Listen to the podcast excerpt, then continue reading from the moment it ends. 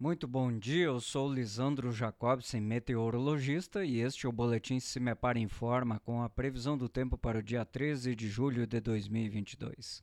Nesta quarta-feira, embora a frente fria que causou as chuvas e rompimento do bloqueio atmosférico se afaste do estado, novas áreas de instabilidade avançam da região do Mato Grosso do Sul em direção à faixa norte do Paraná e deixam tempo instável a partir do período da tarde. Chuvas que se deslocam em direção à metade sul no período noturno da quarta-feira.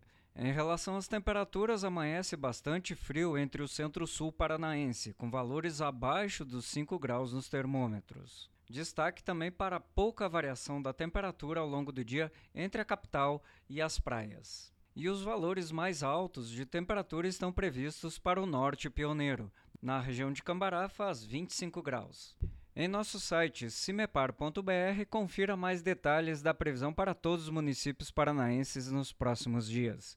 Cimepar, Tecnologia e Informações Ambientais.